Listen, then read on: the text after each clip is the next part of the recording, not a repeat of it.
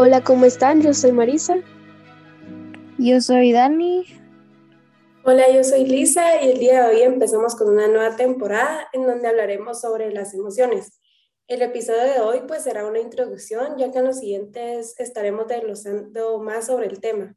Esperamos que les guste y pues así empezamos con qué es una emoción.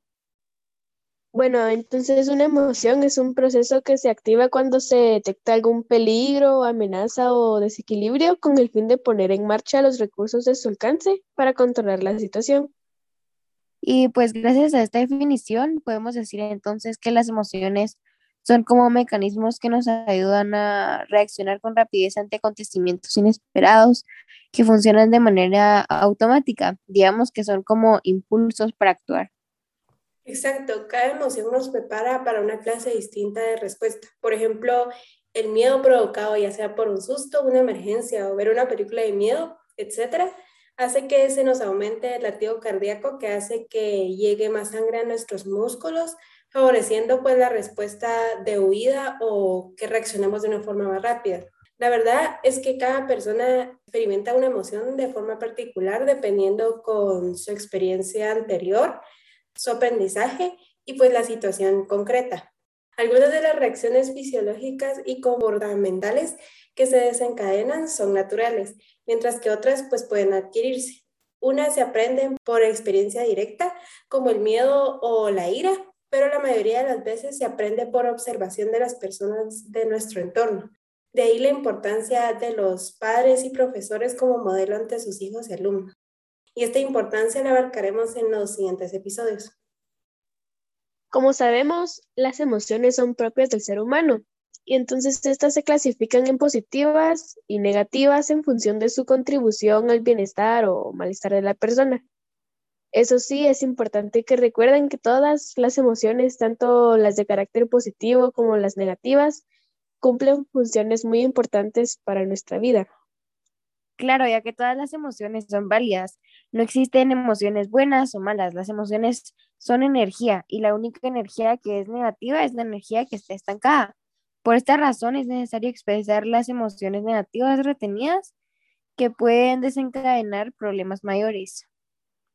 Sí, em, la verdad es que puede sonar hasta muy tonto o, exagerado, pero es que no podemos desconectar o simplemente evitar las emociones. Y es que muchas veces entonces para intentar lograr esto se recurre a los vicios para evitarlas, pero cualquier intento por controlarlas a través del consumo puede generar problemas más importantes a largo plazo. Pero ahora, ya con esto aclarado, hablaremos de las emociones básicas y para qué nos sirve o qué causa en nosotros o qué reacción tenemos de ella. Bueno, entonces primero tenemos el miedo. Entonces el miedo es la anticipación de una amenaza o peligro real o imaginario que produce ansiedad, incertidumbre o inseguridad. Como por ejemplo, yo tengo miedo a la oscuridad, porque es como no, nadie sabe qué puede estar, uno no mira con claridad.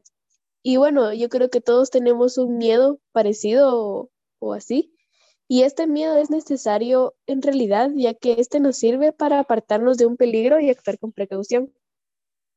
Así es, y pues después presa, es alto, asombro o incluso el desconcierto, se podría decir, es muy transitoria y nos permite una aproximación cognitiva para saber qué está ocurriendo.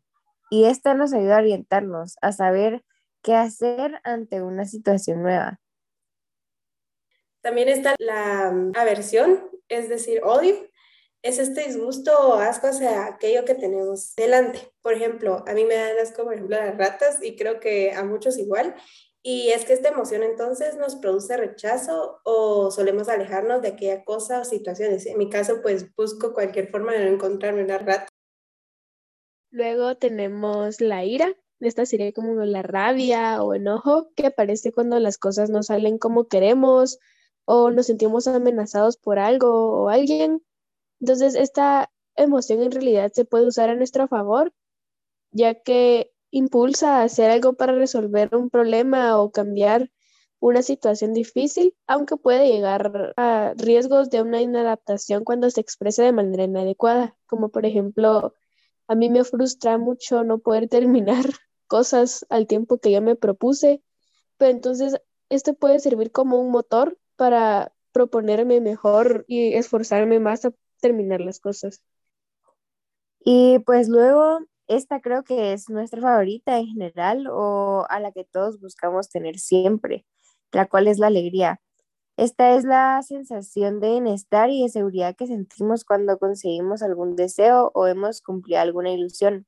Un ejemplo de esto puede ser cuando nosotros consigamos graduarnos, nos va a provocar una gran alegría o incluso puede ser con una mínima, un mínimo detalle, como por ejemplo que tus papás te den afecto o que te digan orgullosos que están acerca de ti. Eso es lo que produce la alegría en nosotros. Esta nos induce hacia la reproducción, es decir, que deseamos reproducir aquel suceso que nos hace sentir bien. Y por último, la tristeza, la cual es esa pena, soledad, pesimismo ante la pérdida de algo importante o cuando nos han decepcionado.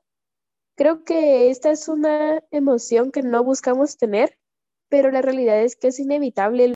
Lo importante es la función de la tristeza, que es pedir ayuda, que nos motiva hacia una nueva reintegración personal. Entonces, bueno, así termina este podcast. La verdad es que es bastante corto, pero como dije al principio, quería que fuera más que nada una introducción a lo que va a ser esta temporada. Y entonces se vienen temas como identificar las emociones, cómo expresarlas, controlarlas, cómo manejar cierta emoción y así y espero que pues lo vayan disfrutando. Ya saben que cualquier duda, comentario, retroalimentación nos pueden encontrar en Instagram como Mi Crecer de Cada Día.